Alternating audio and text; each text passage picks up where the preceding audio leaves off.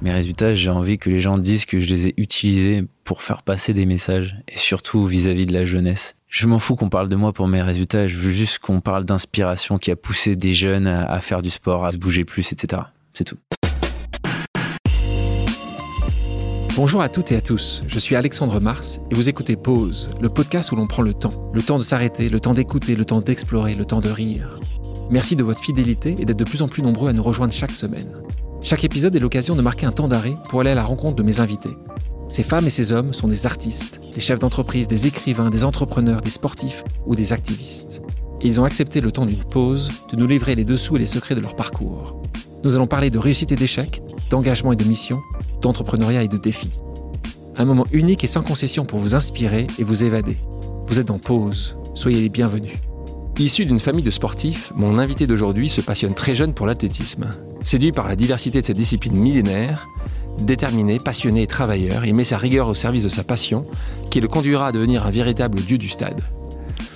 Recordman mondial dans son domaine, vice-champion olympique, champion du monde, le décathlon lui appartient. Sportif mais aussi militant et altruiste, il se sert de la voix qui lui est donnée pour lutter en faveur des causes qui lui sont chères. La protection de l'environnement, la valorisation du sport à l'école et la solidarité.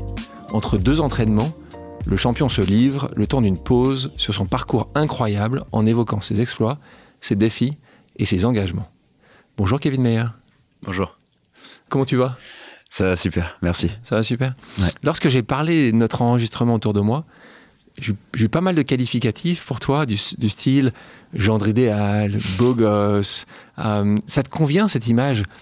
Assez, assez parfaite en fait. Euh, Tu as l'habitude de... bah, en fait, j'adore donner cette image au grand public, mais euh, mes proches euh, ne me qualifient absolument pas de, de ce genre de, de de choses. Ouais, c'est non, je, suis- je suis tout sauf parfait et j'ai j'ai de grands défauts, mais c'est vrai que étant donné que je mets tout en place pour lorsque bah, je suis bah, dans un stade d'athlétisme ou quoi pour être bah, le plus fort possible, etc. C'est vrai que ça Ah. peut paraître comme ça. Je te connais un peu, enfin, il faut pas imaginer que nos et nos auditeurs n'imaginent pas que tu es plein de défauts parce que c'est quand même pas tellement la réalité. Je pense que euh, ceci étant, on a certainement quelques, quelques-uns, mais, mais c'est- pas forcément vrai. Mais si tu veux nous en donner un seul, alors vas-y, donne-nous, c'est quoi si je demande à tes proches ton plus grand défaut, ils diraient quoi? Mon plus grand défaut, c'est que je suis dans la lune. C'est que je perds tout. C'est que euh, mes factures d'électricité, sont- c'est n'importe quoi. Parce que j'oublie tout le temps les lumières. Enfin, plein de choses comme ça. D'accord, Ouais. à ce moment-là. Et donc, parce que, mais, parce que tu es concentré, tellement concentré sur autre chose, sur une autre mission?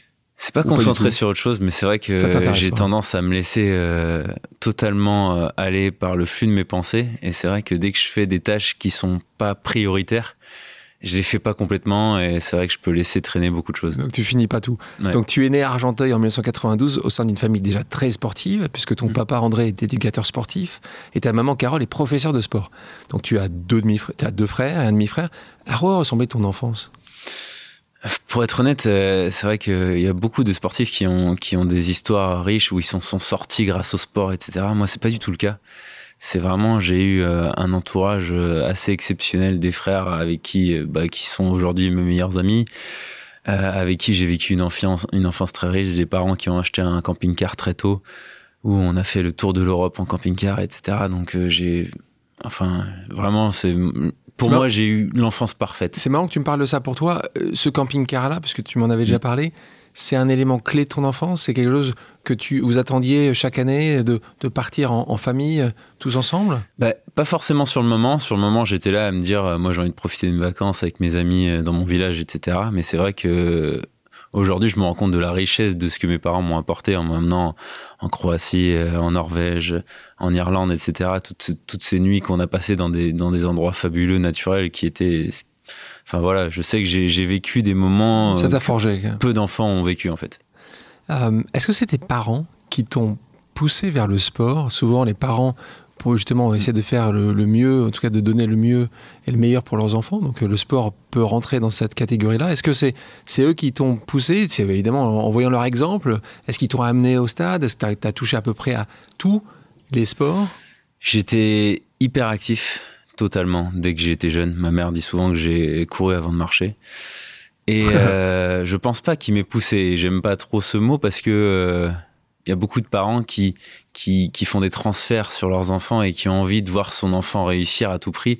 Et au final, ça devient plus le projet des parents plutôt que ceux de l'enfant. J'ai envie de dire que mes parents se sont énormément freinés. Bien sûr, il y a toujours de la fierté, donc ils avaient envie de me voir réussir, etc. Mais c'est vrai que le tennis était le sport de la famille et quand j'ai voulu arrêter, ils m'ont pas du tout dit que c'était impossible et que je pouvais pas faire d'autres sports. Euh, j'ai essayé tous les sports avant d'arriver au décathlon et, et c'est vrai que j'ai eu une enfance très riche de ce côté-là où. Et tu commençais et puis tu t'arrêtais au bout de six mois, au bout de trois mois, au bout d'un an. J'adorais la compétition, mais l'entraînement me m'ennuyait parce que c'était trop répétitif, vraiment dans tous les sports que j'ai fait. Ce qui est dingue pour ceux qui te suivent et pour ceux qui ne le font pas encore, je les conseille de suivre tes, tes réseaux sociaux où ils puissent, ils vont pouvoir voir au quotidien ton entraînement. Alors moi, ça m'éclate de t'entendre dire que, que tu n'aimais pas l'entraînement parce que c'est quand même une des bases ou la base de ton succès aujourd'hui, c'est que tu es devenu un asset de l'entraînement, que c'est quelque chose qui est au quotidien, qui pleuve, qui neige, qui vente. Tu es dehors ou tu es à l'intérieur et tu t'entraînes des heures et des heures. Donc, mais au final, ça quand que c'était essentiel l'entraînement? À quel moment tu t'es dit, tu as vu ça? En fait, c'est pas forcément que j'ai appris que l'entraînement était essentiel. Je pense que je faisais pas les choses qui me plaisaient le plus c'est j'avais pas trouvé euh, la discipline qui me faisait rêver vraiment. Et quand je suis arrivé au décathlon et que quand je suis arrivé à l'athlétisme en fait et quand on est jeune, on vous fait essayer toutes les épreuves et tous les jours c'est quelque chose de différent, c'est une technique différente à aller chercher. Bah, c'est, je me suis rendu compte qu'en fait c'était le truc euh, qui me convenait beaucoup plus que les autres sports. Alors là, c'est assez tôt, hein, parce que on est en cinquième, tu te retrouves sur une piste d'athlète, donc tu mhm. euh, tu vas pas faire de décathlon au départ, tu vas faire de l'athlétisme. Euh, comme certains, tu commences par quoi? Tu commences par un 400 mètres, un 100 mètres Est-ce qu'il y a un moment où tu te souviens en disant juste, hum, hum, j'aime bien, ou pas du tout? C'est vraiment, je pense, la première année où j'en ai fait, je faisais la natation aussi, et j'étais dans un cercle compétition de natation et je faisais trois entraînements de natation par semaine. La natation, c'était quelque chose où l'entraînement était vraiment insupportable. C'est-à-dire que moi, j'adore le côté social du sport. Là, on l'enlevait totalement. Et c'est vrai que j'allais à l'athlétisme et cette différence de retrouver mes amis à, l'athlétisme après la natation, etc., c'était, j'ai pas de souvenir d'une, d'une expérience sportive, d'un geste physique ou quoi, j'ai le souvenir d'une expérience sociale, en fait. C'est très intéressant. C'est ça. Et j'ai rencontré ben, celui qui est mon coach aujourd'hui, euh, Alexandre Bonacorsi, qui avait deux ans de plus que moi et qui était plus fort que largement plus fort que moi à ce moment-là en athlétisme et qui était passionné. C'est quelqu'un qui, enfin, qui connaît l'histoire de l'athlétisme et il m'a il m'a plongé dedans et j'en suis jamais ressorti sans jamais me rendre compte qu'en fait j'étais dans la voie de devenir euh, ce que je suis aujourd'hui. Et justement là, on se retrouve dans ces années de collège, euh, quand tu commences l'athlétisme. Mm. Souvent, c'est des années où, euh, quand tu commences un sport, tu as souvent des fans d'un sportif ou d'une sportive. Mm. Toi, à ce moment-là, tu t'imagines déjà en, athlète de haut niveau? Est-ce que tu as déjà un, es un fan d'un ou pas du tout pour toi? C'est, On n'est pas du tout à ce niveau-là et tu es juste mm. heureux de passer du temps avec tes potes pas du tout. Franchement, pas du tout. J'ai été surpris. Cette année-là, je, suis très. En fait, au début, j'étais très fort. En... Enfin, très fort. J'avais un petit niveau en aérobie, en fait. Ça avait rien à voir avec le sprint. Du coup, rien à voir avec le décathlon. Parce Donc, c'est des courses qui sont plutôt des, demi-fonds ou du fond, c'est ça que tu dis C'est plus de 1000 mètres. Plus de 1000 on va dire. C'est ça. Et j'étais fort là-dedans et rien ne pouvait laisser penser que je serais fort en décathlon parce que le décathlon, à la base, c'est le sprint. Donc, euh, rien à voir. J'avais des petites bases en saut en hauteur, en javelot, parce que j'avais lancé des cailloux toute ma jeunesse quand on allait dans les fjords, les lacs, etc. Rien qui laissait imaginer que, que je ferais une carrière de, sportif de haut niveau. Et je crois que c'est, de là qu'a débuté pas mal de choses parce que au tennis, je me mettais la pression pour être fort. Alors que là, j'y allais juste pour voir mes potes et, je m'en foutais, entre guillemets, de, de l'entraînement. Alors là, rapidement, euh, quand même, tu arrives à montrer tes qualités et tu commences donc donc là on est à l'entente athlétique de Tintournon hein, c'est mm. comme ça que c'est comme ça que tu où tu commences. Et puis là tu intègres assez jeune le pôle espoir de Montpellier qui est, mm. qui est pas loin 16 ans. Et alors là tu te fais remarquer au champion du monde de la jeunesse c'est en 2009 mm. et tu obtiens euh, un score à seulement 4 points du record du monde cadet. Alors c'est intéressant là on est euh, trois ans après que tu es, démarré. Tu te retrouves déjà euh, en Italie à 16 piges, arriver à être euh, quasiment ce qui se fait de mieux de l'histoire, en tout cas de, de, cette, de cette, génération cadet. Mmh. Euh, est-ce que là, tu commences, c'est peut-être là, tu commences à dire waouh, il y, a un truc qui est en train de se passer euh, Ou de nouveau, pas vraiment Tu fais ça à nouveau parce que tu as quelques potes, parce que tu aimes bien, mmh. es un, on le sait, tu es un compétitif né, tu aimes la compétition. Est-ce que, tu, est-ce que là, tu. ou toujours pas? En fait, c'est, ces trois ans ont été vraiment, ont été vraiment euh, une courbe assez exponentielle où je me suis découvert à chaque, à chaque compétition. J'ai fait un cross régional, j'ai été champion régional. J'ai fait un championnat. cross-country. Voilà. J'ai fait un championnat de France premier en heptathlon indoor, euh, c'est-à-dire en salle, c'est l'hiver. J'ai été champion de France en, en KD1 et là, en fait, je me suis rendu compte qu'à chaque compétition, je, je m'adaptais au niveau, même si j'étais 15e, 20e français, j'avais été champion de France parce que euh, je m'étais transcendé et j'étais allé au niveau des gens. Le jour J. Voilà. Et là, bien sûr, là, mes parents, moi, mes proches ont commencé à se rendre compte que euh, même si j'avais pas euh, la fibre du décathlonien né, même si j'étais pas un bon sprinter, pas un bon lanceur à ce moment-là, j'étais une crevette, j'avais pas de muscles. C'est vrai que je, d'un point de vue euh, mental, je me dépassais pour et j'explosais mes records à chaque compétition pour m'adapter au niveau qui étaient les compétitions que je faisais. Et quand je suis arrivé au championnat du monde cadet en, en 2009, je crois que j'étais 20e sur sur les bilans et et, c'est vrai que je fais, je fais, je fais un, c'était un octathlon 8 épreuves pour les cadets à cette époque-là dans, dans, dans, le monde. Donc, euh, Qu'est-ce qu'ils mettaient pas? Quelles sont les deux épreuves qu'ils mettaient pas? Alors, ils ont enlevé le 400 mètres et le saut à la perche. C'est pour ça que les décathloniens français ont une grosse avance sur la perche parce que dans d'autres pays, le, le travaillent pas. Ils le travaillent pas jeune en tout cas. D'accord. Mm. Donc, malgré cette passion-là, tu ne délaisses pas les études. Ce qui est important mm. également, pour tous les sportifs et les sportives qui, euh, qui écoutent le podcast. Euh, tu, vas, tu as ton bac S, donc ton bac mm. scientifique. Aujourd'hui, ce serait ça, avec spé, maths et, donc physique. Et, et tu suis ton DUT en génie biologique. Mm. Là, ça devient un peu plus compliqué. D'ailleurs, tu l'expliques, tu dis, c'est très compliqué d'arriver à suivre parfaitement tes entraînements qui te prennent un temps très important et puis, mm. et puis les études. Donc là, tu décides d'abord d'arrêter ton DUT de génie biologique, et tu te lances ensuite. Est-ce que c'était parce que tu étais mal aiguillé, et puis tu te lances là dans un autre DUT, en mesure physique Mais malheureusement, le scénario était à peu près similaire. Euh, tes parents, ils t'ont poussé à, continuer tes études, c'est toi qui te poussais toi-même. Tu voulais quand même continuer un peu à, à, avoir, des, avoir des diplômes?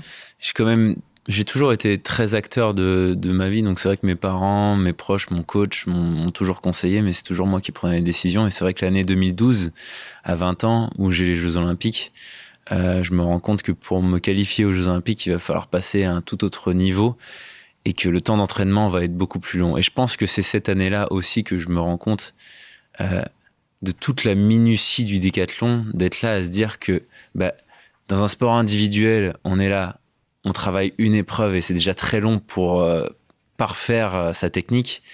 J'en ai 10 à apprendre.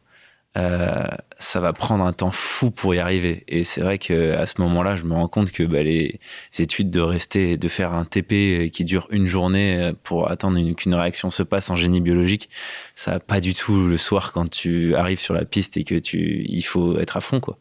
Est-ce que tu. Parce que je sais que tu étais un fan absolu du film Interstellar, donc de Christopher Nolan. Donc, euh, donc là, c'est la mode de l'astronomie. Mm. Euh, est-ce est que toi, tu t'imaginais un peu comme dans le film Tu avais ce côté-là en disant juste, c'est vraiment ça, le côté scientifique que j'aime Ou là, tu disais, c'est pas possible, on peut pas, euh, comme tu dis très justement, attendre deux heures, voir ce qui est en train de se passer. C'était un peu ambivalent ou, tu, ou très rapidement, tu t'es dit, c'est pas pour moi? Bah En fait, en 2010, je suis champion du monde junior. En 2011, je suis champion d'Europe junior. Proche de. je crois je fais le record de France, j'expose le record de France, etc. 1000 points, Taline. Et, et là, je me dis, l'année des Jeux.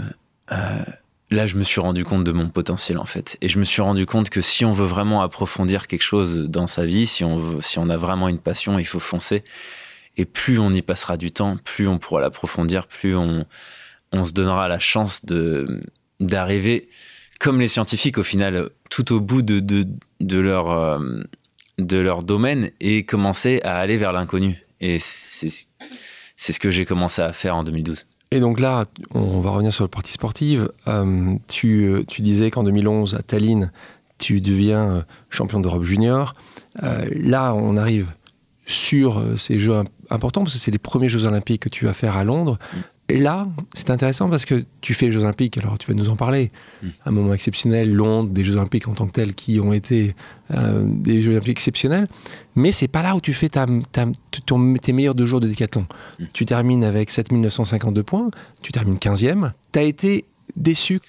En fait, il faut bien se rendre compte que euh, déjà, c'était mes premiers Jeux Olympiques. J'avais jamais fait 8200 points, qui était la barre de qualification pour se qualifier aux Jeux Olympiques. Et il faut savoir que je m'étais, j'avais fait un décathlon à Cannes où j'avais fait 8078 points, donc j'avais pas fait les minima. Après, 8091 points. je suis désolé de te dire. 8091. Ouais, il faut être précis, il faut être précis. 8091. pas mal. Et euh, ensuite, j'ai, j'avais essayé de faire deux décathlons. Je faisais des, des zéros, c'est-à-dire quand on fait un, on mord ses trois sauts en longueur, par exemple, le décathlon est fini, on peut pas continuer parce que ça sert à rien. Et ainsi de suite, et ainsi de suite. Et je me retrouve à ma dernière chance au championnat d'Europe euh, à Helsinki, Helsinki, ouais. où je mords encore mes trois sauts euh, et où là, bah, le rêve s'arrête parce que je pouvais pas faire les jeux, il y avait plus de compétition. Mon coach trouve un décathlon à Bruxelles, c'était un décathlon départemental dans, dans un énorme stade, bah, c'est le, fameux stade de Bruxelles d'athlétisme. Il le trouve comme ça euh, par hasard et donc on, on s'envole pour Bruxelles trois jours après. Et là, je fais un décathlon parfait, je pulvérise le record, record de France Espoir en faisant 8400 15. 15 points. Et euh, c'était même pas un mois avant les Jeux. T'étais fracassé. Pas fracassé, mais tout simplement euh, pas prêt du tout. euh. En fait, il faut savoir que quand on fait un un- deuxième. Je suis passé de après. ch- des championnats du monde, championnats d'Europe junior, direct aux Jeux Olympiques. Et quand je suis arrivé et que bah, je passe euh, dans le village olympique et je vois Kobe Bryant, que je vois que je vois Camille Muffat, que je vois tous ces gens-là, etc. C'est vrai que j'ai été beaucoup télé, plus spectateur que acteur de ces Jeux Olympiques. J'étais tout seul, il n'y avait pas d'autres décathloniens français. Je parlais très mal anglais à l'époque.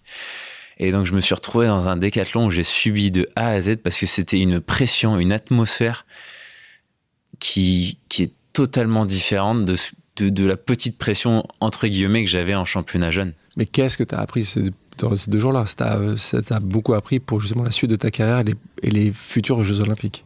Bah complètement. De toute façon, euh, dans une carrière sportive, et je pense dans tous les domaines, euh, celui qui arrive à utiliser toutes ses expériences passées pour construire euh, une expérience assez énorme qui va créer, comment dire, une assurance, une confiance pour la suite, bah c'est là qu'on exprime son plein potentiel.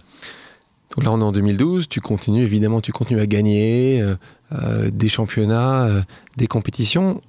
On va avancer un peu jusqu'à 2016 parce que là, c'est le moment où le grand public va te découvrir. Ça va être les Jeux Olympiques de Rio. Tu termines vice-champion olympique. Tu es, derrière un, Américain qui est la star absolue à l'époque, qui s'appelle Ashton Eaton. Et là, comment tu as vécu cette célébration? Donc, justement, quatre ans après, euh, là, tu te sens beaucoup plus prêt. Euh, Il y a d'autres Français dans la délégation. Euh, Mm. Toi-même, tu es devenu une des possibles médailles, donc tu as mis aussi beaucoup plus de pression sur tes épaules. Raconte-nous un peu comment, comment ça s'est passé, les Jeux de Olympiques de Rio. À cette époque-là, en fait, il faut savoir que mon dernier résultat en championnat était Zurich 2014, où j'avais fait vice-champion d'Europe. En 2015, je me blesse et je, ne peux pas faire euh, les championnats du monde. Décathlon, ça va très vite. C'est comme les marathoniens, on en fait. Moi, personnellement, j'en fais qu'un par an quand je quand je dois pas me qualifier, c'est-à-dire le championnat. Et euh, cette année-là, à Pékin, je ne le fais pas parce que je suis blessé. Et l'année d'après, j'ai les Jeux Olympiques. Donc je dois me qualifier de 1, mais surtout, euh, mes sponsors me font bien me rendre compte que ben, mon contrat s'arrête en 2016 et que si je fais pas de résultat là, ça fait deux ans que j'en ai pas fait, tout s'arrête quoi. Et euh, il faut bien se rendre compte d'une chose, c'est que moi j'ai arrêté les études parce que j'avais euh, j'avais un matelas financier, c'est-à-dire que euh, j'ai la tête sur les épaules, j'ai été éduqué dans ce sens-là. À aucun moment donné, je prendrai le risque de rater ma vie pour ma passion. C'est magnifique d'avoir un revenu et de pratiquer sa passion. C'est le rêve et je vis une, vie de rêve. Mais à ce moment-là, si je fais pas de résultat au jeu, c'était sûr que je reprenais les études parce que je voulais pas en baver toute ma vie et être comme tous ces sportifs qui sont accrochés à un rêve et qui ont pas réussi. D- Dis-nous un peu pour que les, justement, c'est intéressant pour que les auditrices et les auditeurs se, se rendent compte, quand tu es en 2015 justement, combien tu de sponsorship dans une année? C'est-à-dire de Euh, sponsor. combien- co- justement, les sponsors, ils te donnent combien? Par exemple, une année comme ça, quand tu, une année qui était à l'époque, euh, quand tu étais en train d'émerger mais que tu n'étais pas encore qui tu es c'était Hmm. combien tu avais de milliers d'euros euh, par an? Alors, il faut savoir que il faut très bien s'entourer euh, quand on est sportif. J'avais une avocate qui m'avait négocié de très bons contrats, c'est-à-dire très bons contrats dans la durée. Il y a des, il y a des comment dire, les, sponsors ont, ont pour intérêt de, de signer des contrats le plus court possible pour voir comment l'athlète Chaque va- année, ils puissent renégocier. Et l'athlète veut se créer un matelas financier, comme je disais, en, est- en ayant des contrats qui duraient bah, deux ans. Et moi, j'ai réussi à avoir quatre ans, jusqu'en de 2012 à 2016.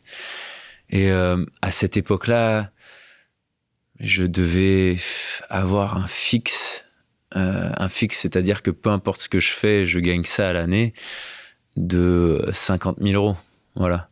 Donc c'est beaucoup d'argent pour le jeune, euh, jeune homme que j'étais. Hein. t'étais. On est Et donc, et donc ça, c'est et c'est à ce moment-là que certains de ces sponsors t'ont fait comprendre que ces quatre ans de contrat qui avaient été négociés, ton avocate est déjà Delphine à l'époque, C'est ça. euh, qui est en même temps l'avocate de Martin Fourcade, de, de- à l'époque de Teddy Riner, de Kylian Kylian Mbappé. Mbappé. Enfin, Mm, mm. à ce moment-là, ils sont allés la voir en lui disant Delphine, il n'y a pas de résultat. Ça s'arrête. en fait, ils n'ont pas voulu renégocier mon contrat avant, Avant. de voir le résultat des jeux. Du coup, ça te met une je pression. ça me met une pression énorme. J'ai une douleur à l'ischio qui dure une semaine avant les jeux. Je sais pas si ça va péter pendant le 100 mètres. Et là, au 100 mètres, c'est la libération. Et à partir de là, plus, c'est- le Kevin des grands championnats, quoi. Où, où bah, malgré la pression, c'était, que du plaisir au final. c'était que du plaisir. Et là, tu termines vice-champion olympique. Mm. Tu as un score de 8000, tu te souviens? 8000 8831 ou 34. 34. Ouais. D'autres choses qui t'avaient euh, étonné, choqué, euh, euh, déçu de ces Jeux Olympiques à Rio, euh, quand tu avais justement après, avant la compétition, est-ce que tu avais, été à nouveau enivré par, par les Jeux Olympiques comme la plupart des athlètes qui ont la chance de pouvoir le faire Euh, on va dire que j'étais beaucoup plus en mission cette fois-là et euh, beaucoup moins concentré sur, euh, bah, beaucoup moins spectateur de ces Jeux Olympiques. Après, pour être honnête, c'était pas les mêmes jeux. Les JO de Londres étaient, c'était une organisation incroyable. On sentait que, voilà, on sentait que c'était bien construit. Et c'est vrai qu'à Rio, quand on a le stade au milieu des favelas et que le stade est à moitié fini et qu'on voit un peu la, la misère qui se passe autour, etc. C'était euh, comment dire? Il y avait, y y moins l'atmosphère euh, de rêve des jeux euh, Que qu'on- t'avais connu à Lyon. peut y Ah, atteindre, c'est vrai. À vouloir trop vivre dans le futur, à vouloir trop attendre des résultats, à vouloir trop écouter les gens qui diront tu vas être champion olympique, etc. On oublie pourquoi on fait du sport. Et je me suis trop préparé pour être champion olympique. Et je me suis pas assez préparé pour m'éclater. Et je me suis pas assez éclaté en me préparant.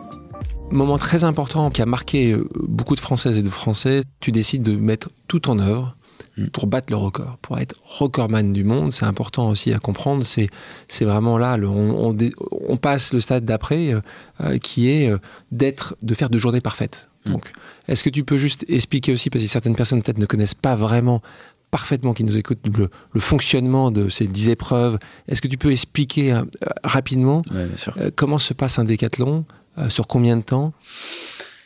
Alors, le décathlon, c'est une épreuve d'athlétisme qui en comporte 10 en fait. On en pratique deux par jour, donc le décathlon dure deux jours. C'est toujours le même 5 ordre. par jour, tu dis? Oui, pardon, Ouais. 5 par Ouais. jour. On- ça, ça dure deux jours donc, et euh, c'est toujours le même ordre. On commence par le 100 mètres, sans longueur, lancer de poids, saut en hauteur, 400 mètres. Ça, c'est la première journée. Deuxième journée, on fait 110 mètres haies, lancer de disque, à la perche, lancer de javelot, et on termine par un 1500 mètres. Ce qui est très compliqué en décathlon, et tous les décathloniens vous le diront, c'est de réussir à se rapprocher de son record sur chaque épreuve. Et c'est ce que j'ai réussi à, à faire à Rio ce jour-là, c'est de me rapprocher, d'être à peu près à 97% de tous mes records euh, pendant le décathlon. Pour faire une euh, comparaison, Ashton Eaton, quand il bat son record, il est à 94%. Donc on va dire que je suis pas le plus fort physique, mais je suis celui qui arrive à être le plus constant pour réussir à, à me rapprocher de ces grands athlètes qui ont rien à voir honnêtement physiquement par rapport à moi. Ils sont Ah, beaucoup plus forts Physiquement, en force pure. en force pure, c'est-à-dire qu'ils ont des records au 100 mètres euh, que je, que je ne pense jamais faire de ma vie. Ils ont des records euh, sur sur, des épreuves- sur les mais sur sauts en des- longueur. Mais sur des épreuves très techniques, C'est là que je les bats. Voilà, c'est parce que je vois que ta seconde journée est souvent très bonne. C'est mon gros point fort au décathlon, c'est l'apprentissage technique, c'est-à-dire que j'ai une capacité d'apprentissage assez rapide et surtout je me perfectionne beaucoup plus rapidement que les autres dans, dans, dans les épreuves très techniques et c'est pour ça que ma deuxième journée qui comporte des épreuves beaucoup plus techniques, c'est là que à chaque fois je fais une remontada que tout le monde euh, enfin croyait impossible. Donc là, on est au Décastar. Là, tu arrives à faire voilà, plus de 100% de tes meilleurs scores parce que tu arrives à battre combien de Non, je suis encore à 97%. quand tu, quand, tu, quand tu gagnes le Décastar avec 9126 points, donc ça, c'est le premier homme euh, à dépasser les 9100 points, Mm. tu arrives à 97%. J'arrive encore à, à 97%. Quelles sont les 10 euh, épreuves où tu bats ton record personnel? Euh, dans les 10 épreuves, je bats mon record au 100 mètres, au 100 longueur. Euh, ensuite, je bats mon record euh, à la perche en décathlon et au javelot. Donc 4 sur 10. Euh, Voilà. Là, tu termines de là, euh, tout un stade, hein, ça se passe à Talence, tout un stade Mm. est debout derrière toi, c'est filmé en direct à la télévision française. Raconte-moi. C'est euh, les deux plus beaux jours de ma vie. euh, si je devais euh, résumer ma vie aujourd'hui, cla- clairement, c'est c'est les deux jours les plus intenses de ma vie. Avant ça, en 2017, j'ai été champion du monde. Après, en 2018, il y avait les championnats d'Europe à Berlin où je mords mes trois essais en longueur. Et tout le monde parlait déjà du record du monde. C'est sûr qu'à partir de Rio, tout le monde a parlé du record du monde. Parce que j'étais à 50 points d'Ashton Eaton et que j'étais encore euh, en phase très progressive et que je battais tout le temps mes records. Et c'est vrai que dans ces deux années, je bats beaucoup de records dans des épreuves individuelles, dans des meetings, etc., qui qui montrent que mon record absolu, si on enchaîne tous mes records en termes de points, ça ferait 9400 points. C'est moins que Ashton Eaton, mais à ce moment-là, tout le monde pense que je peux le battre et beaucoup de pression à Berlin. Je mords mes trois essais, tout retombe. Et là, je décide 12 heures après de faire le Décastar. Et là, euh, RMC Sport achète les droits du Décastar parce que tout le monde dit que je vais faire le record du monde là-bas. Et c'est vrai que ça a été un mois assez compliqué où je suis quand même parti en vacances. J'ai fait tout ce que j'avais prévu après Berlin. Je suis parti en vacances, je me suis vidé la tête parce que tout le monde m'embêtait et pensait qu'à une chose, c'était le record du monde à Talence. Et moi, en fait, je voulais faire qu'une chose, c'était libérer toute cette frustration que j'avais à Berlin, toute cette préparation, toute cette forme que j'avais. Je voulais juste l'exprimer au, déca, au Décastar. Je pensais pas forcément à autre chose, honnêtement. Bon, tu réussis euh, plus que ce que tu avais pu imaginer. Mm. Euh, tu parlais tout à l'heure du fait que toi, tu fais qu'un décathlon par an. Mm. Euh, discipline donc très éprouvante pour le corps, pour l'esprit. C'est Mm. c'est beaucoup de, comme tu le dis, d'arriver à être parfait quasiment pendant deux jours. Les autres décathloniens, par exemple, ils le font euh, comme toi, un, deux. C'est quoi la, la moyenne des, des- des grands champions du décathlon? La moyenne des champions du décathlon, je dirais que c'est 3. De toute façon, le challenge du décathlon, il est, c'est l'addition de trois décathlons et c'est quelqu'un qui gagne 40 000 euros à la fin de l'année. J'ai jamais gagné ce challenge parce que j'en fais jamais trois.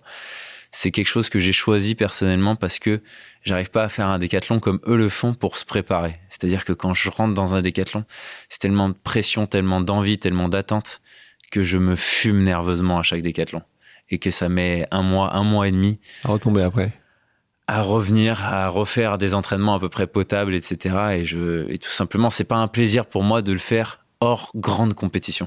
Donc justement, parlons, parlons un peu de la préparation du décathlon. Mm. Euh, comment ça se passe? Raconte-moi un peu, euh, c'est quoi ta journée? Comment ça se passe? Est-ce que c'est... Parce que c'est une fois par an, il faut, que tu, il faut bien que les gens comprennent. Une fois par an, tu dois être à ton optimum. Et si Et je me rate, c'est fini. Et si tu rates, c'est fini, les sponsors Mm. peuvent disparaître, tu peux peut-être, on peut moins parler de toi.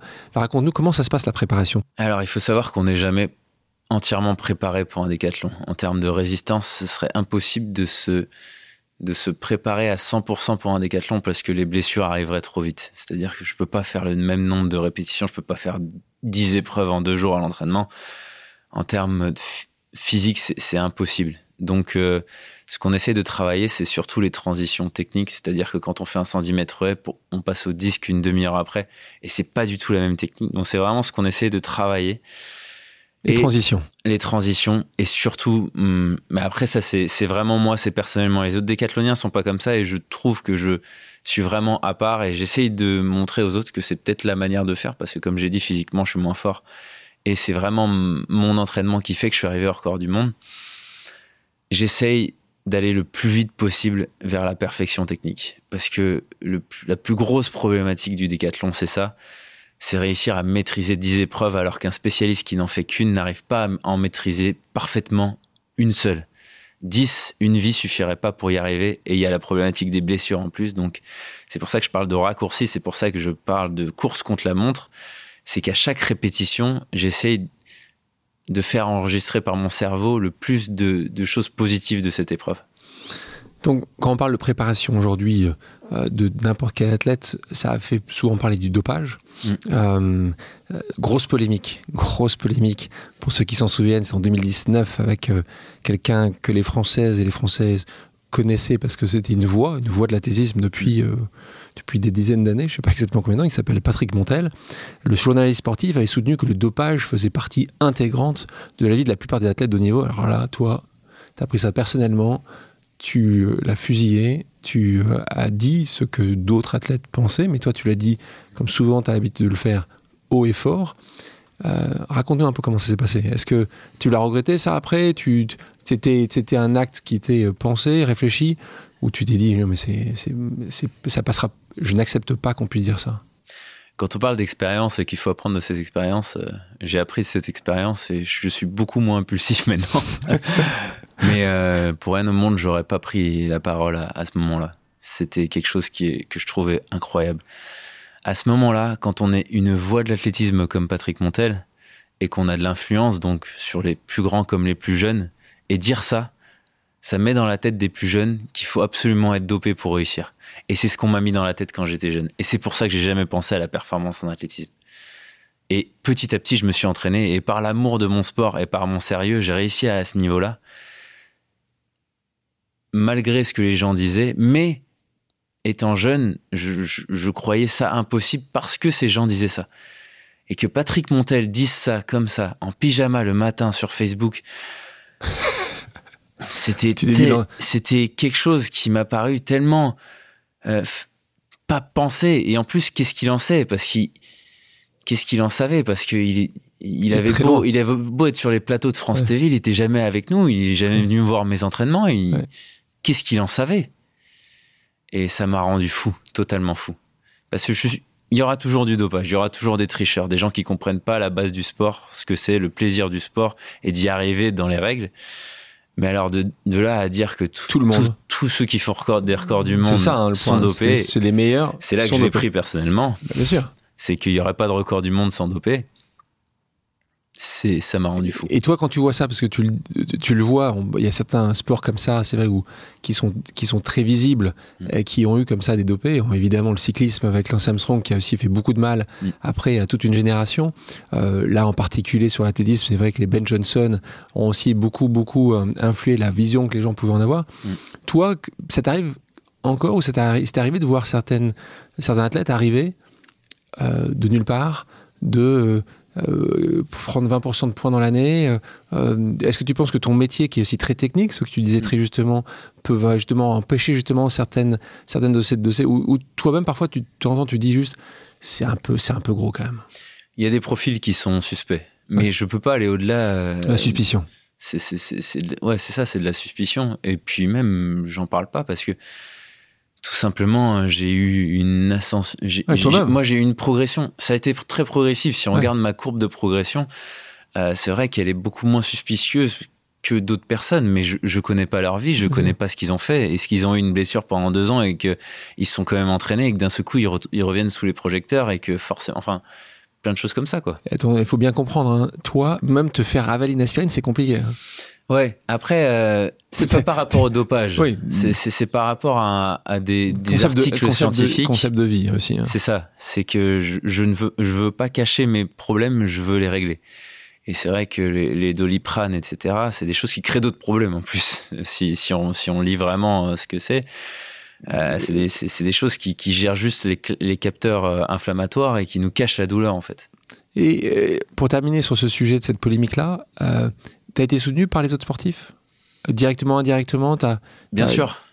Tous les sportifs ont fait, c'est génial ce que tu as fait, etc. Mais il faut se rendre compte qu'en fait, à ce moment-là, je me suis mis sous les projecteurs. C'est-à-dire que si un jour quelqu'un me met quelque chose dans mon verre et que je me fais contrôler dopé, je perds toute crédibilité. Et quand on commence à s'exprimer comme ça et à faire tomber bah, des têtes et à discréditer des gens, euh, on se met en danger. Et je savais que je le, je savais que c'était comme ça, mais j'ai pris aussi ce rôle à cœur en me disant, mais je veux que les enfants de cette génération, je veux inspirer les enfants de cette génération pour qu'ils comprennent que c'est pas par, que le dopage n'est qu'un raccourci et le pas. travail, le travail est la solution.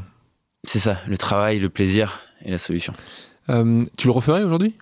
Oui, bien sûr. Et puis ah. j'ai continué. Hein. c'est clair. Alors continue parce que euh, on va dire, j'aurais pu dire quand j'étais dans ton introduction, euh, gendre idéal, beau gosse, mais aussi personne sans filtre. Ce que tu as mm. fait, euh, ça s'est encore vérifié lors des Jeux de Tokyo, où on te retrouve en pleurs, littéralement. J'étais devant ma télévision et je voyais mon Kevin préféré qui était euh, avec les larmes aux yeux, avec euh, cette fois-ci une autre, un autre, une autre voix, euh, un peu différente, Nelson Manfort. Mm. Et, et, tu expliquais que tu n'avais pas donné ton maximum à cause de cette blessure au dos qui s'était, qui s'était initiée dans ta préparation.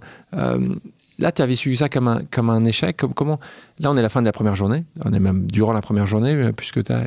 comment ça se passe là?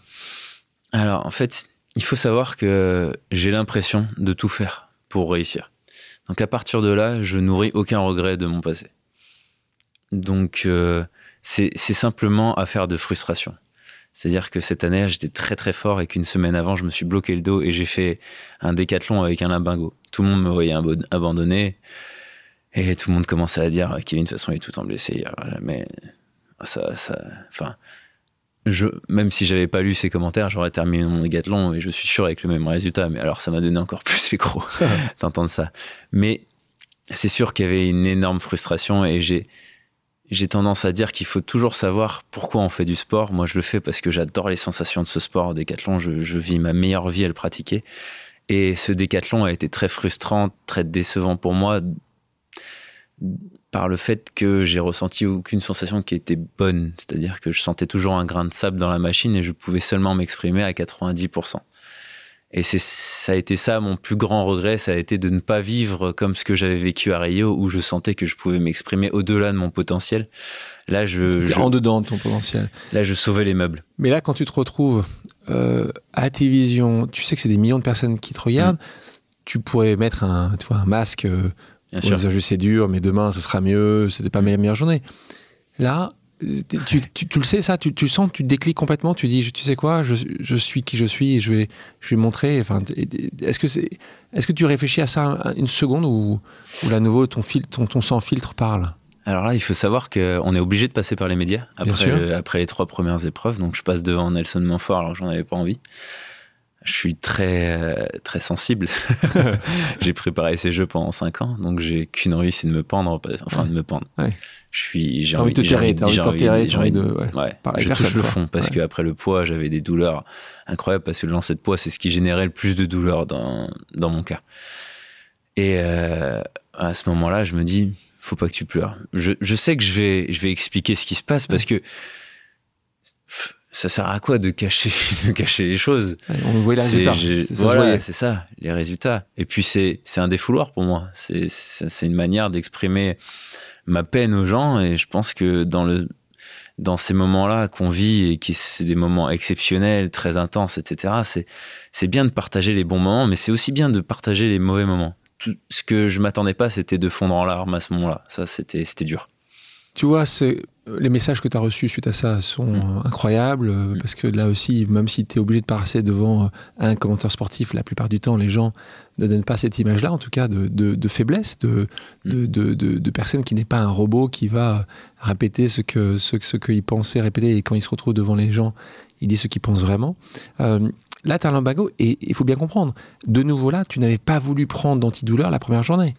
Non, à ce moment-là, on était, on était là fait, on n'en avait même pas parlé euh, la semaine où j'ai été bloqué du dos. Les journalistes n'étaient pas au courant, le grand public n'était pas au courant. On était très optimiste en fait, en se disant que ça allait aller, que mon que j'allais me transcender, que ça allait aller. Et c'est pour ça d'où toute la déception de mes trois premières épreuves où bah, j'arrivais sans y arriver quoi. Et euh, c'est vrai qu'à ce moment-là, on se dit, bah, j'ai été convaincu, mais en même temps, je me suis dit, tiens, bah, j'ai rien à perdre, je vais prendre des antiinfs. Mais en fait, ça n'a pas changé grand-chose parce que le grain de sable y était. Je sentais plus la douleur, mais le grain de sable y était. Et c'est vrai que tout le monde a dit, oh, dès qu'il a pris des anti-inflammatoires, il a fait 2m08 à la hauteur, c'est impressionnant, enfin, mais c'est presque un produit dopant. Mais en fait, non, c'est juste que le lancer de poids, c'était la pire des épreuves avec mon dos. Le saut en hauteur, c'était la moins pire, parce que c'est une, une impulsion qui, qui est verticale. Et donc, il y a beaucoup moins de torsion au niveau de la colonne vertébrale. Là où ça me faisait mal, par contre, c'est quand je retombais dans le tapis. Mais ça, c'est pas grave parce qu'au final, c'est, ça influe pas sur la performance. Donc, tu lâches rien. T'hésites un moment à abandonner? Euh, Oui, mais très tard. Et c'est pas par rapport à mon dos. Euh, je, je, le raconterai après. Non, c'est, j'avais très peur en fait parce que les anti-inflammatoires, j'en prends jamais et ça a créé d'autres euh, déséquilibres dans mon corps. C'est-à-dire que je sentais mon mollet sans vraiment le sentir. Et euh, c'est vrai que j'arrive aux 400 mètres en sentant mon mollet un peu tendu. Ce que j'aurais senti avant, est-ce que j'aurais réglé sans anti-inflammatoire Là, je le sentais pas. Et je me mets dans les starting blocks à l'échauffement du 400 mètres et j'ai une énorme crampe qui part dès que je fais le départ, juste avant le départ. Et c'est pour ça que j'ai fait un temps horrible que j'avais pas fait depuis 2009, euh, qui est au-delà des 50 secondes, parce que je suis parti tout doucement en ayant peur de que la crampe parte, parce que là, c'est fini. Là, les 400 mètres, on peut pas le faire avec une crampe, ou alors on fait une minute 40, quoi. Là, c'est fini, quoi. Voilà. Donc là, c'est à ce moment-là où tu hésites quand tu es dans les starting blocks, tu hésites à lever la main et... non, non, non, non, non, non, je. Après, tu dis, tu te dis juste, ça n'a rien à voir, mais c'est au 1500 mètres euh, à la fin des JO. J'avais tellement donné d'énergie avec ce dos, avec cette frustration, etc., que je suis parti sur des bonnes bases, que j'avais bien travaillé, etc. Et au bout de 300 mètres, j'ai été lactique. C'est-à-dire l'acide lactique, c'est-à-dire qu'on commence à sentir des, des engourdissements et ça va même c'est même de l'ordre de la douleur dans, les fessiers et dans les ischios et ça commence à paralyser le corps pour avancer en fait. Donc là, tu, tu parlais au début de notre discussion où tu étais justement un très bon aérobie, donc c'est l'intérêt de ça. Et là, tu te retrouves justement là où normalement tu dois être bon, où là, après 300 mètres, il te reste 1200 mètres pour ceux qui n'ont pas jamais couru à 1500 mètres, c'est une éternité. Euh, et donc là, mais là, mais là, donc là, tu dis, tu, peux, tu sais très bien que tu vas pas, tu peux pas t'arrêter. Bah, oui, mais c'est la première fois dans ma vie que je me dis, euh, je passe sur la ligne des 800 mètres et qu'il me reste 700 mètres et tout le monde me double. C'est ça. Et je me dis, je, je vois pas comment terminer. Je, je voyais pas. Donc euh, j'ai fermé mon esprit et j'ai fait pas par pas, mais j'étais là et je passe aux 800 mètres et je me fais, mais c'est pas possible, j'explose là, j'explose déjà, j'explosais en fait déjà. Donc en fait, je voulais faire un bon temps en 1500 mètres. Tout le monde a dit que je l'avais fait tranquillement, etc. Mais on se rend pas compte de, de, de, du dépassement de soi-même que j'ai vécu euh, pendant ce 1500 mètres. Et là, dans ta tête, puisque pour bien faire comprendre les gens, c'est que là, mm. as ton, tu sais très bien le nombre de secondes que tu dois arriver après le mm. deuxième, le quatrième, le cinquième, parce que tu sais si tu seras sur le podium. Donc en mm. gros, tout est assez millimétré parce que c'est la dernière épreuve. Oui, mais là, là, je peux pas être premier. tu sais que pas, de toute façon, tu sais que tu peux pas être Damien Warner et champion et Le troisième ne peut pas me battre. Donc même si tu fais, même si tu fais un temps catastrophique de junior, c'est toujours pareil. En fait, c'est la première raison pour laquelle je fais de l'athlétisme, c'est les sensations. Et là, mes sensations étaient horribles. Catastrophiques. Et je voulais faire un bon temps, je voulais m'exprimer et j'y arrivais pas et ça m'énervait et je voulais relancer et j'y arrivais pas. C'est sûr qu'en termes de place, j'aurais fait 10 euh, secondes de plus, ça aurait rien changé. Ça aurait rien changé. Tu as battu beaucoup de records, des médailles, donc tu termines les Jeux Olympiques vice-champion olympique, euh, juste pour le préciser, donc deuxième euh, olympien. Et plusieurs questions pour toi. Laquelle de tes performances t'a rendu le plus fier? Hmm j'étais très très fier de cette médaille olympique, plus que les autres. Parce que normalement, ce genre de blessure vous arrête directement et tous les décathloniens m'ont arrêté avec ce genre de blessure.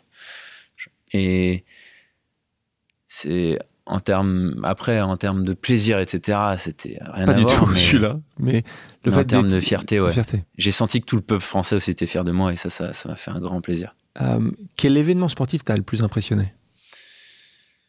Euh, l'événement sportif. Euh, pour être honnête, au JO 2012, euh, quand David Rudisha bat le record du monde, j'étais en, en, chambre d'appel dans les sous-sols du stade, juste avant mon 1500 mètres, c'est-à-dire la fin, du décathlon des JO 2012. Et David Rudisha part devant et reste devant toute la course et bat le record du monde. C'est la première fois que quelqu'un bat un record du monde dans ce genre de course sans lièvre, c'est-à-dire en tout seul devant.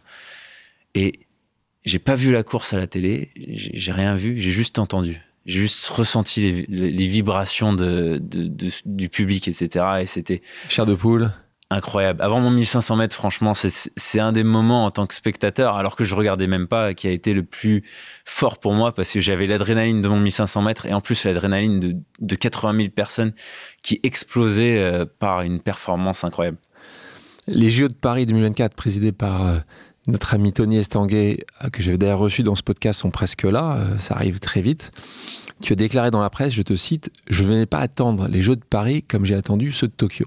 Mm. Qu'est-ce que tu entends par là? Je pense que ces Jeux de Tokyo, et je pense que c'est ça qui a créé des tensions dans mon corps aussi, parce que le stress et euh, le futur génèrent beaucoup de tensions.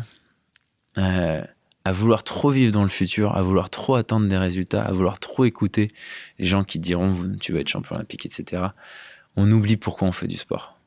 Euh, et je me suis trop préparé pour être champion olympique. Et je me suis pas assez préparé pour m'éclater. Et je me suis pas assez éclaté en me préparant. Ah. Je te propose maintenant une, pause amicale. Le principe est simple. Nous avons demandé à quelqu'un qui te connaît euh, de te poser une question. Mm. On écoute. Salut Kevin, c'est Martin Fourcade. J'espère que tu vas bien. Euh, tu es vice-champion olympique à Tokyo en, en 2021 et à Rio en 2016. J'imagine que tu n'as qu'un rêve, c'est celui de devenir euh, champion olympique à Paris en, 2024. Euh, je voulais savoir si pour cela tu étais plutôt sur une stratégie euh, de continuer ce qui a très bien marché, ce qui t'a permis de, devenir recordman du monde, ou au contraire si tu étais plutôt sur une stratégie du changement en disant j'ai pas envie de répéter le scénario de Tokyo et du coup il faut changer beaucoup de choses dans ma préparation. Merci de ta réponse, à très vite. Martin Fourcade, que tu aimes beaucoup, qui t'apprécie énormément, euh, notre français, à tête français le plus médaillé de l'histoire, euh, qui te pose cette question-là. Est-ce que tu imagines, en parlant de Paris 2024, changer des choses dans ta préparation? Est-ce que tu en as changé par le passé déjà? Ça va d'entraînement, d'entraîneur, de principe, de vie, euh, ou pas du tout? Alors j'ai changé d'entraîneur il y a un, an et demi, donc tu vas pas recommencer. Je vais pas recommencer et ça marche très bien. Non, je pense il est content. Il est content d'entendre ça, ton entraîneur. tu vas, tu resteras. Tu... exact. Non, c'est c'est une très bonne question et je pense que la réponse est toute simple. C'est je pense qu'on évolue sans arrêt et qu'on essaie toujours d'aller. On n'atteindra jamais la perfection, mais on essaiera toujours de tendre vers elle. Et c'est ce que j'essaye sans cesse de faire. Et comme je Tokyo, j'ai fait des erreurs. J'ai été bloqué du dos. C'est c'est aussi une histoire de réussite, c'est un peu une histoire de malchance quand même. Mais j'aurais aussi pu faire des choses qui auraient pu les éviter. Et si j'apprends pas de ces erreurs et que j'évolue pas, je vois pas, même pas l'intérêt de continuer l'athlétisme. Pour moi, c'est un apprentissage continu. Et euh, j'ai appris beaucoup de choses de Tokyo. Et j'ai envie de progresser, pas pour être champion olympique à Paris, mais, pouvoir mais pour pouvoir m'exprimer à mon plein potentiel à Paris. Mais t'imagines Paris comme le, le summum de ta carrière sportive ou pas, euh, ou pas, forcément? Ouais, en fait, c'est ça. C'est vraiment, on parle de plaisir et d'instant présent. Et aujourd'hui, j'imagine Paris comme le plus grand plaisir de ma vie. J'espère que je serai capable de profiter de ce moment-là quand je serai dans un stade devant 80 000 Français. Enfin, il n'y aura pas que des Français, bien sûr, mais il y aura une grande majorité de Français. Euh, j'ai vu les JO de Londres avec un public anglais et dès qu'il y avait un anglais qui faisait, et c'est mon rêve de vivre la même chose avec le public français. J'ai un peu vécu au Décastar avec 15 000 personnes. T'aimes beaucoup ton drapeau, toi? T'es vraiment patriote avec toutes les connotations positives ça. qui sont autour de ça. J'aime ce qui regroupe. Et euh, avant d'être patriote français, je me vois comme euh, citoyen du monde. Et vraiment, je revendique ça parce que je trouve qu'il y a beaucoup de négativité à ne penser qu'à son pays. Mais euh, il y a des côtés positifs quand même. Être patriote, c'est c'est fédérateur, ça, rassemble les gens. Et euh, à travers le sport, je trouve ça magnifique. Et c'est vrai que d'avoir les Jeux Olympiques, la plus grande compétition de tous les temps, à Paris, en France, dans notre pays, c'est quelque chose qui me rend assez dingue. Et c'est vrai que mon plus grand objectif, c'est de réussir à profiter, réussir à m'exprimer ce jour-là. Ce sera, je pense, le moment le plus incroyable de ma vie. Quand on a une mauvaise note en maths, on se fait engueuler par nos parents, on se fait détruire par le prof, etc. Quand on est mauvais en sport, on se fait pas du tout détruire. Et à l'inverse, quand on est bon en sport, on se fait pas du tout valoriser. Et comment voulez-vous avoir des résultats en France si dès l'école on vous apprend que le sport sera jamais valorisant? On se retrouve en août 2024, tu deviens champion olympique. Tu dois Et tu te sens, on a eu cette discussion-là avec Nico Rosberg ici, euh, champion, euh, champion du monde de Formule 1, qui me disait, le moment où j'étais champion du monde, Mm. euh, j'ai arrêté. Et il a annoncé juste après, alors qu'il était champion du monde, il avait un contrat encore de deux ans avec Mercedes, c'était la plus grande star avec Lewis Hamilton, j'arrête. Et tu te verrais, toi, le lendemain des Jeux Olympiques, dire, tu sais quoi? Là, ça y est, c'est mon, c'est mon Graal, j'y suis arrivé. T'as une- tu t'es déjà déjà posé la question? Les gens te posent toujours la question est-ce que tu vas aller jusqu'à Los Angeles? Mm. Jusqu'à quand Kevin Mayer pourra porter euh, euh, l'athlétisme fran- euh, français? En fait, je sais absolument pas. Tu te poses pas la question. C'est, je pense que le jour où j'arrêterai, ce sera soit à cause des, plaisirs- des, des blessures, soit à cause du fait que je prends plus plaisir à l'entraînement. Mais Rassure-nous, rassure-nous, on n'y est pas. hein. je vis tellement, je vis tellement euh, ma best life, pour être honnête, franchement. Euh, c'est vrai que l'entraîne, je, je prends tellement plaisir à l'entraînement et tellement plaisir en compétition que je me vois pas arrêter par rapport à un résultat. Parlons d'un sujet qui intrigue le public, euh, aussi un petit peu, les sponsors. On en parlait tout à l'heure. Euh, comment toi tu les choisis, tes sponsors? Donc c'est à travers euh, toujours euh, Delphine, ton avocate? Est-ce que les gens t'appellent? Est-ce que tu te considères que tu en as assez également? Tu as signé récemment un partenariat important avec la marque Montblanc. Raconte-nous un petit peu ça, parce qu'il y a peut-être des sponsors qui nous écoutent aujourd'hui. Donc, Mm. euh, qu'est-ce que ceux qui aimeraient associer leur marque avec toi Comment ça se passe? Alors, pour être honnête, euh, à partir du moment, je vais jamais vers les marques, bien sûr, c'est. Ah non, toi, ça, ça, je te connais, ça, je vois. je en suis effet. pas. Je pas en suis train de du- quémander. Ouais, je j'aime pas. Et puis, euh, ouais, non, je j'ai- j'aime pas. Si, si si une marque est pas intéressée par moi, je vois pas ce que je peux leur apporter et ce qu'ils pourront m'apporter en fait. et euh, le décathlon est un sport très peu connu, très peu connu en, en France que j'essaye de, de faire découvrir au grand public petit à petit. Et je me suis rendu compte que dès qu'une personne découvre le décathlon, il devient assez accro au décathlon, surtout quand il va voir un décathlon dans un stade. Et euh, c'est ce qui s'est passé notamment avec euh, mon sponsor, euh, qui, un des sponsors qui, qui a, qui a Raconte, beaucoup de valeur qui pour moi, qui est lequel Infologique. Infologique, qui, est une boîte informatique à Valence, là où j'ai grandi. Qui t'a soutenu cette personne, longtemps. cette personne, je suis allé le voir. Il, était- il avait jamais vu de décathlon et puis il était intéressé pour faire un partenariat, mais vraiment quoi, pour me filer Ouais. euh, 5000 balles, Ouais. 5000 balles à l'année. euh, voilà, il y avait rien de concret. Et je suis venu, je lui ai parlé de décathlon. Et, s'il y a bien une chose où je me, je, je me sens, euh, je me sens fort, c'est c'est pour partager la, la, la passion du décathlon. Et quand je lui ai partagé la passion du décathlon, il a eu, j'ai senti qu'il y avait des étoiles dans les yeux et il a pas raté une seule compétition que j'ai que j'ai faite depuis. Il vient à chaque fois. Il vient à chaque fois, à part quand euh, il y a eu la période, du Covid, bien sûr. Mais sinon, il vient à chaque fois. Et, et à chaque, euh, mais non, à chaque fois que je vois quelqu'un, à chaque fois que je rencontre quelqu'un, j'essaie de lui partager euh, la passion du décathlon et j'essaie surtout de lui dire, si on a un partenariat, venez voir un décathlon une fois. J'essaie de les inviter, des Que- choses comme ça. que- Quelles sont les demandes ou la demande la plus dingue que tu as reçue de la part d'un sponsor que tu as refusé? La demande la plus dingue? Je refuse pas grand chose. Hein. Il, Ouais. il, il- il- il me demande pas des.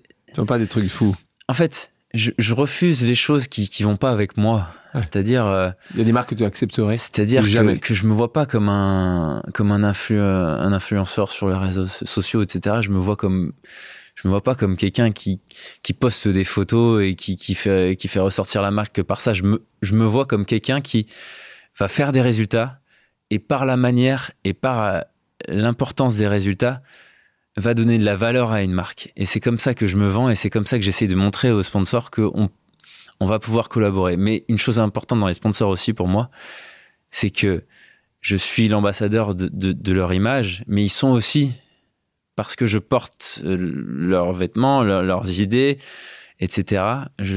Eux aussi sont, sont responsables un peu aussi de mon image. Euh, Est-ce qu'il y a une marque avec qui tu. Je vais pas dire les marques avec qui tu n'aimerais pas être associé, mais est-ce qu'il y a des marques avec elles- auxquelles, auprès desquelles tu aimerais être associé?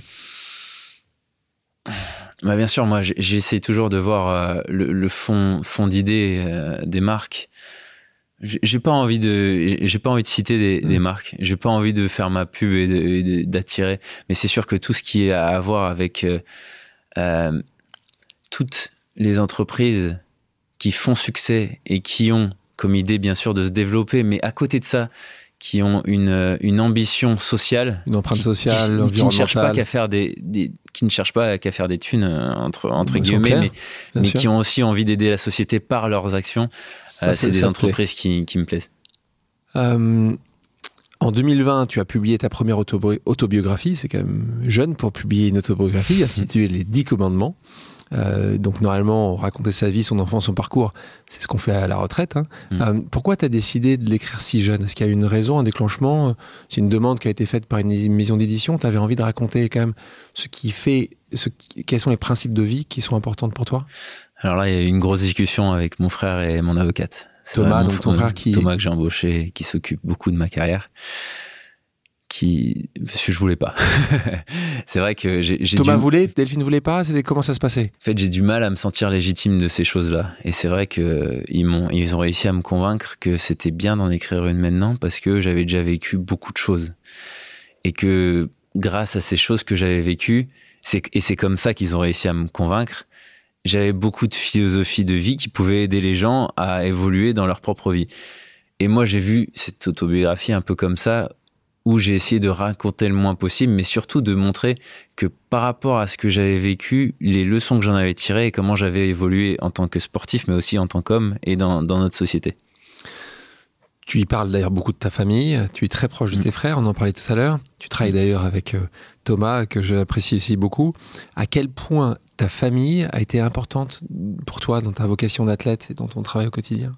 Euh, Ouais, je pense qu'on peut parler au présent ancien. En fait, c'est ça. C'est on choisit nos amis, on choisit pas sa famille. Et j'ai la chance d'avoir eu une famille que, que j'aurais choisie, même si euh, c'était pas dans c'était pas le sang. C'est chouette. Et euh, c'est ce qui crée, euh, c'est ce qui crée cette entente. C'est pour ça que j'ai embauché mon grand frère, qui, qui, est mon grand frère dans la vie perso, mais qui est aussi mon grand frère dans la vie pro. Hein. pro. C'est des personnes avec qui j'ai le plus partagé longtemps et en qui j'ai le plus confiance au final parce que je les connais par cœur. Et c'est vrai que ça me permet d'avoir une base, un, soutien. C'est-à-dire que même quand je touche le fond, ils, sont dessous à me soutenir en fait. En parlant de Thomas, je te propose maintenant une pause amicale, je dirais plutôt une pause familiale. On a une question de Thomas, ton grand frère. Bonjour Alexandre, salut Kevin.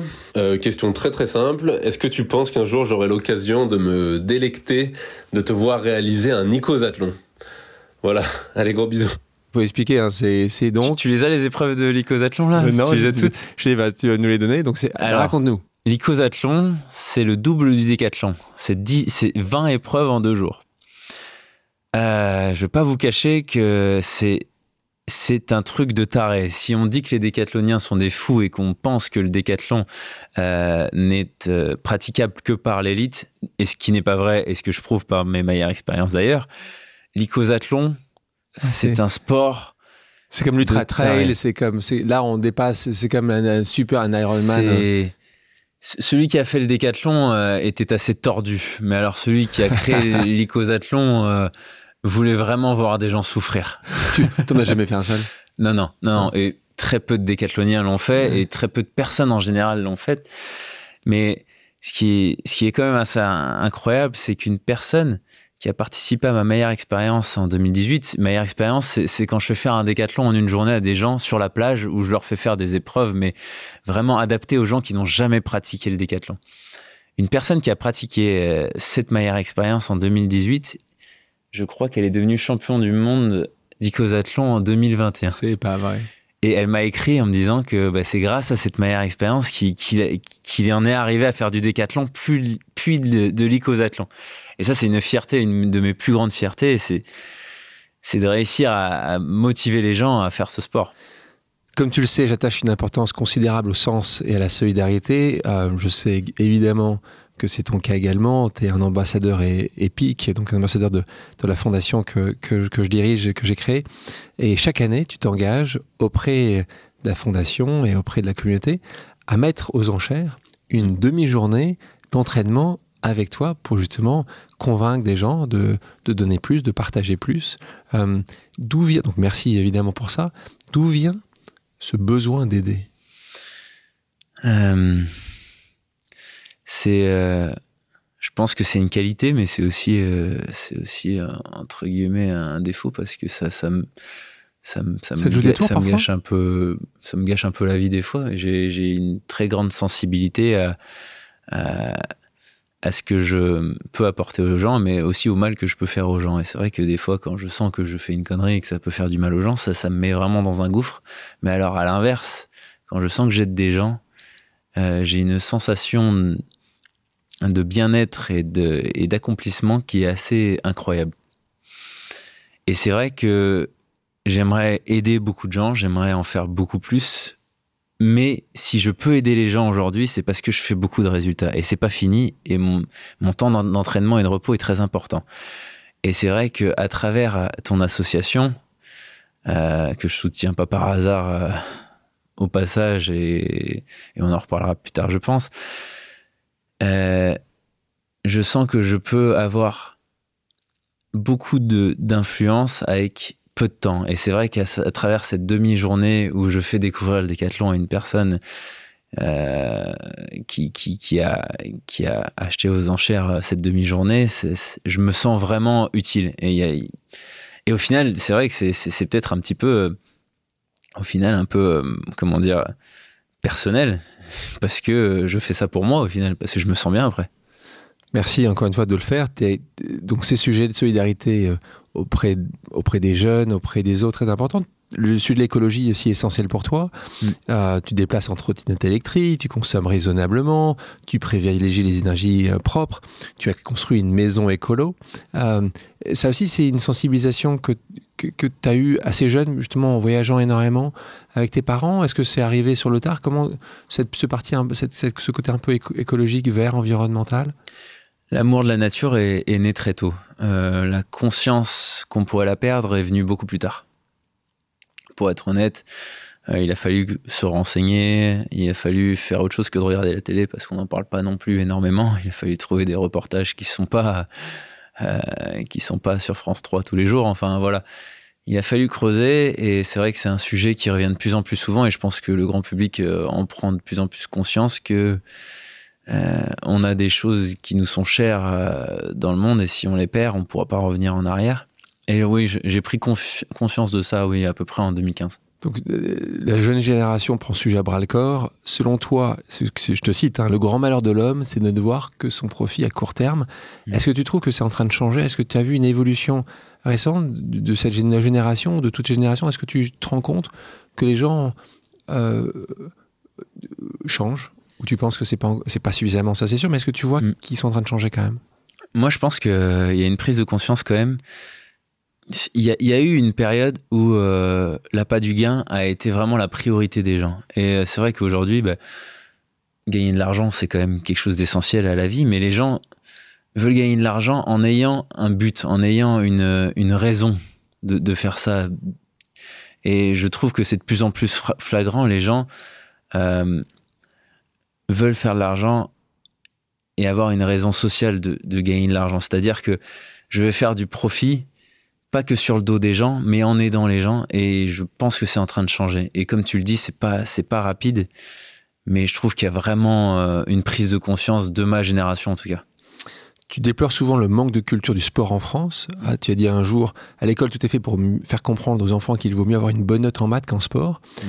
Est-ce que tu imaginerais des changements, euh, des changements qui, ont, qui sont en train d'avoir euh, lieu? Paris 2024 a justement euh, ça en tête, de faire bouger ces sujets-là pour mettre le sport au quotidien, faire, faire bouger les gens, une demi-heure par jour à l'école. Est-ce que tu vois des bonnes choses arriver? Est-ce que tu aurais une, sans avoir une baguette magique, est-ce que tu aurais des, une idée spécifique pour faire que le sport prenne plus de place, en tout cas, que les notes et que les sportifs et aussi, soient aussi bien vus que euh, les matheux, les scientifiques ou autres? Alors, il y a deux parties dans cette prise de parole. Euh, l'une est beaucoup plus profonde, c'est-à-dire que pour moi, on n'apprend pas assez par le geste, c'est-à-dire que l'aspect pratique des choses n'est pas assez employé. Euh, à l'école, on passe son temps à être assis et à se remplir le cerveau. Et pour moi, le geste est aussi un facteur d'apprentissage et d'intelligence qui est trop peu exploité en France.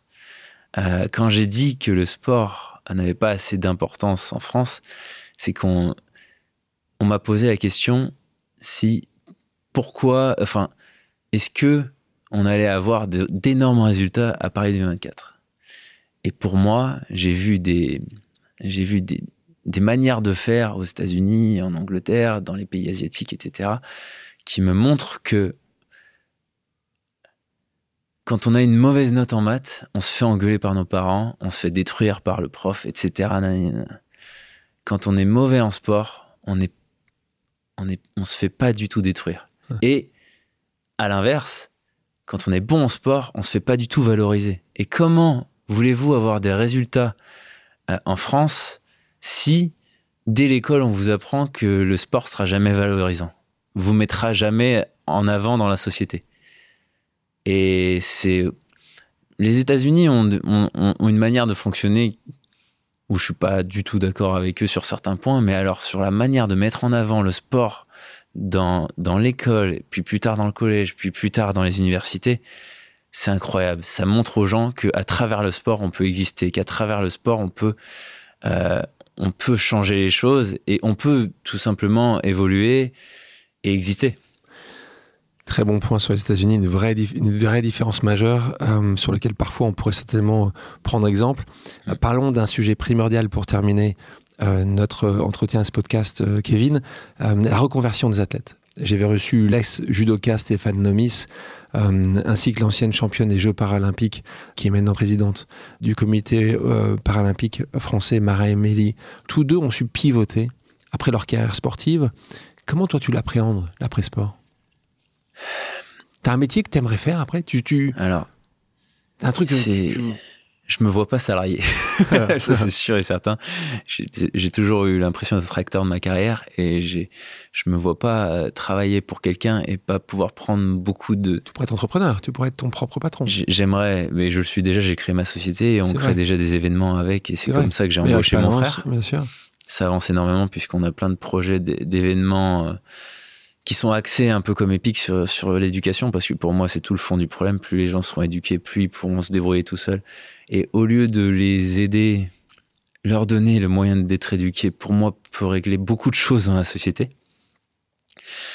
Donc, moi, j'aimerais énormément avoir un but social. Et c'est vrai que l'éducation et l'écologie sont, sont, sont les traits les plus importants, mais je pense surtout l'éducation par le sport. Et donc, tu, tu verrais euh, travailler pour euh, ou rejoindre euh, le CEO euh, des entités comme ça, ou la Fédération d'athlétisme Est-ce que tu, te verrais aussi sur ces sujets-là, comme Martin Fourcade ou Tony Estanguet ont pu faire avant? Est-ce que c'est des sujets sur lesquels toi, tu as envie aussi de te, projeter ou pas vraiment? Je pense que j'ai. C'est pas des, ambitions que j'ai, c'est je pense que je pourrais aider. Euh, après, j'ai tellement d'idées, tellement de choses à faire valoir, etc., que j'aimerais aussi. Enfin, je pense que bah, tu es entrepreneur, je pense que tu comprends que dans, le privé, il y, a, quand même beaucoup plus de, liberté, beaucoup plus de, matière à faire que euh, lorsqu'on est euh, est dans une, institution qui doit répondre à énormément de questions et énormément d'interdictions surtout. En parlant de retraite, je te propose maintenant une dernière pause amicale. On va écouter un autre camarade qui te pose une question. Salut Kevin, c'est Ronny Turiaf. Je sais pas si tu te rappelles, mais bon, on a bien rigolé quand même lors du match NBA à Paris. Alors, j'ai une petite question pour toi. En tant qu'athlète euh, je me pose la question. Après ta retraite, après ta carrière, qu'est-ce que tu voudrais que les fans, les gens disent sur ta legacy? Tiens-moi au courant. Allez, la bise. Ciao, ciao. Ronny Turiaf, un des plus grands basketteurs français de tous les temps, jouant une dizaine d'années en NBA, est passé par les Lakers, les Clippers, les Knicks, enfin bon, et je t'en passe, et des meilleurs, euh, qui t'apprécient énormément, qui te pose cette question. Qu'est-ce que là, c'est pas toi, mais qu'est-ce que tu aimerais que les gens puissent dire sur ton héritage? J'ai envie, enfin, j'ai vraiment envie qu'on dise de mon héritage. Je m'en fous de mes résultats, etc. Mes résultats, j'ai envie que les gens disent que je les ai utilisés pour faire passer des messages, et surtout vis-à-vis de la jeunesse. Pour que. En fait, c'est ça. Je, m'en fous qu'on parle de moi pour mes résultats, je veux juste qu'on parle d'inspiration qui a poussé des, des jeunes à, à faire du sport, à, à se bouger plus, etc. C'est tout. Avant de rentrer sur un questionnaire final, faisons une pause musicale. Kevin, quelle est ta chanson culte?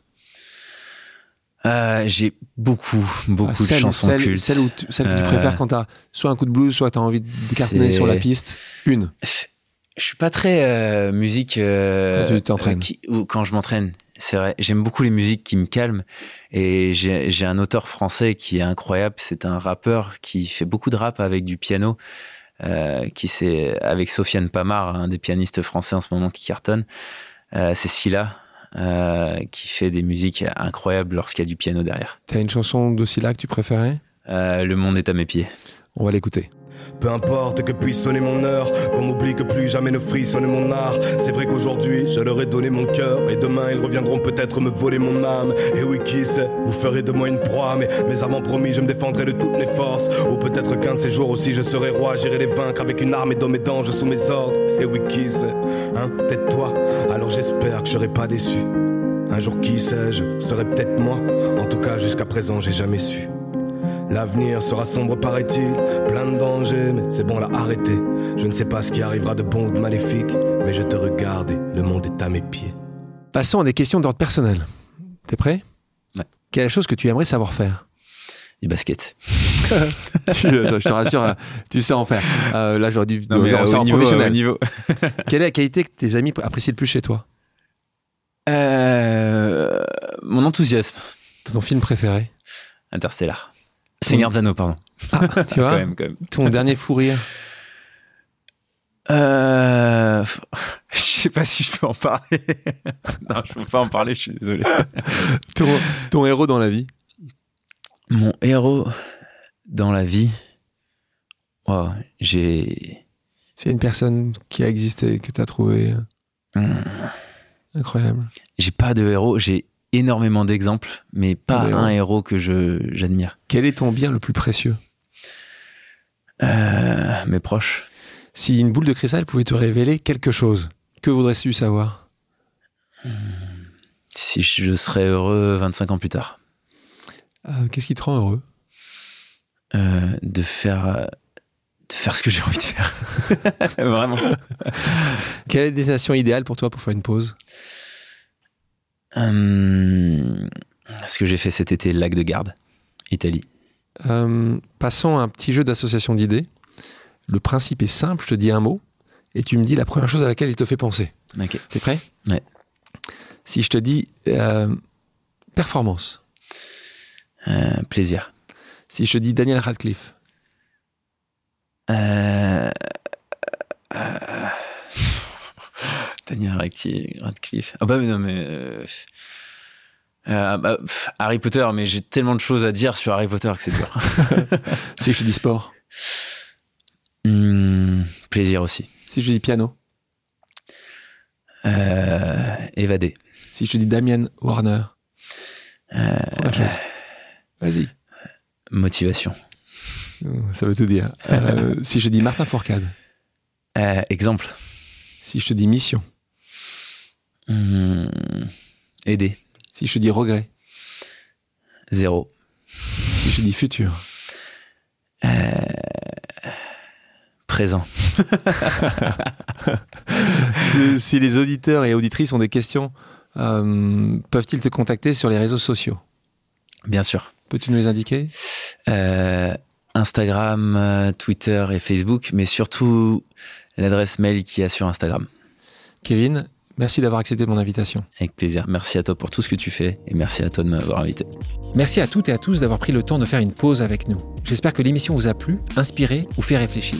Si c'est le cas, je compte sur vous pour le partager avec vos proches, laisser un commentaire et mettre la note de 5 étoiles sur les plateformes d'écoute.